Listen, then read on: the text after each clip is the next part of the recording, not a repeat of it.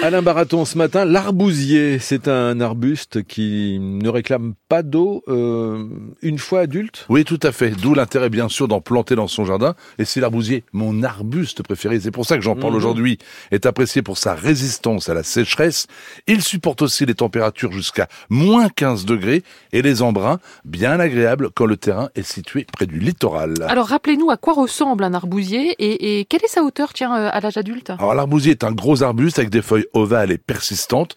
Il a une écorce, je le dis parce qu'on regarde trop peu les écorces, une écorce particulièrement belle. Ah Il fleurit en automne et produit de jolis fruits d'abord verts, des fruits qui deviennent orangés et enfin rouges. Les fruits mûrs ressemblent un peu à des fraises, d'où le surnom de l'arbousier, arbre à fraises. Alors les fruits de l'arbousier sont-ils comestibles? Est-ce qu'on peut les manger? Je connais des personnes qui trouvent les arbousses délicieuses et Mhm. parfaites pour les confitures. Et il est vrai que du côté d'Arcachon, on vend beaucoup de conf- confitures d'arbouses. Ce que je sais est que les Grecs s'en méfiaient comme Dioscoride, un médecin botaniste né au tout début de l'ère chrétienne.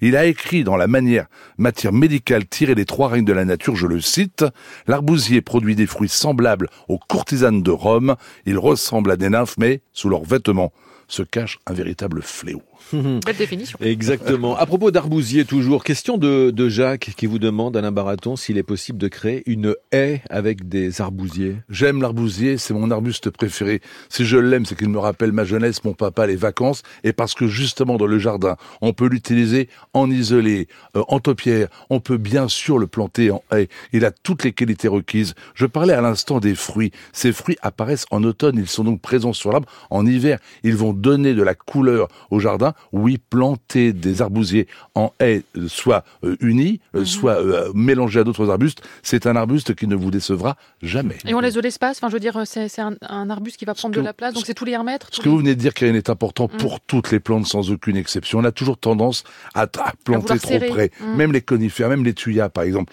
Lorsque vous laissez entre deux tuyas, entre deux arbousiers de la place, celui-ci, je parle de l'arbre ou l'arbuste, a de quoi produire des branches et des feuilles, donc de mieux pratiquer la photosynthèse.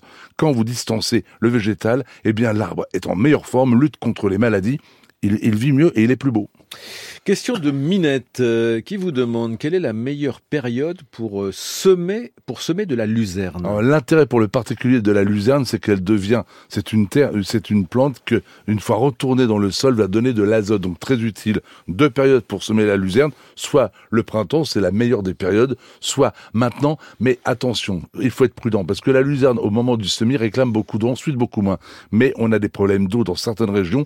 Plantez donc de la luzerne là où le, le temps euh, est, est pluvieux, où il pleut de temps en temps. Évitez la luzerne dans les régions trop sèches, donc dans le sud de la France. La luzerne boit beaucoup, c'est bien ça, j'ai bien compris. Oui, tout à ça. fait. Alain, euh, il s'appelle Alain, l'auditeur de France Inter. Très joli prénom. Oui, bien sûr, Alain Baraton. Euh, il dit qu'il vient d'arracher accidentellement l'écorce d'un vieux tilleul. Euh, que puis-je faire demande Alain pour réparer les dégâts? Déjà de grâce, prenez toutes les précautions pour ne pas endommager les écorces. Vous n'avez pas idée des conséquences pour la suite. Que faire? Pas grand-chose. Peut-être mettre sur la plaie de la cire. Et oui, la bonne vieille cire De va la agir cire un- de bougie de la Oui, cire de- tout à Ah, fait. va d'accord. agir un petit peu comme une sorte de cataplasme et va permettre à l'arbre de cicatriser dans de meilleures conditions et d'éviter toute attaque cryptogamique ou d'insectes venus de l'extérieur. On peut également mettre de l'argile euh, en poudre, euh, bah, faire une sorte pareil de, de, de pansement. Mais ce qu'il faut surtout, c'est ne pas endommager les écorces d'arbres. Une écorce permet à la plante de protéger ses vai- vaisseaux Quand du on passe bois. à tondeuse, parfois ça arrive. hein. Eh ben oui, mais il Mm, ne faut mm, pas, parce que vous n'avez pas idée des conséquences pour la plante. Quand vous, vous arrachez la racine, vous mettez les contacts, le- les, les- les vaisseaux du bois directement en contact avec le soleil, avec le choc, avec les insectes. Vous n'avez pas idée des conséquences dramatiques qui ne se verront pas tout de suite. Souvent, le problème, c'est 10 ans, 20 ans, 50 ans plus tard, mais 50 ans pour un arbre, c'est rien. Et jamais de clou, hein, c'est une aberration. Un clou sur un arbre contre un arbre, c'est une aberration. Ça s'appelle de la folie. Ça s'appelle de la Jamais, jamais, jamais, parce que l'arbre petit à petit va englober le végétal un peu comme une, une huître avec une perle, sauf que euh, la- l'arbre en souffre beaucoup euh, et, et- et l'on commet des dommages vraiment ir- irréparables. Gabrielle euh, regrette, elle ne peut jamais déjeuner sous son tilleul, tout y est noir et gluant. Mais pourquoi? Grand classique, c'est la fumagine. La fumagine, c'est tout simplement un champignon qui s'est développé sur le miela euh, provoqué par les insectes. On résume, un petit insecte se pose sur la feuille, se nourrit de la sève Mhm. et fait des petites déjections. Et oui, c'est un Mhm. animal vivant qui a besoin de temps en temps de se soulager. Au niveau de ce miela se développe un champignon noir co- collant qui s'appelle la fumagine. Et qu'est-ce qu'on peut faire? Eh ben pas grand-chose, il faudrait déjà tuer les insectes. Euh, donc on, va, on ne va pas tuer les insectes, eh bien déplacer tout simplement en dehors de- du périmètre eh bien les, les, les, les- les voitures, les- le salon de jardin, et avant de réfléchir avant de planter un tilleul dans le jardin. Le tilleul, souvent, souvent, est la cause de fumagine. Mhm.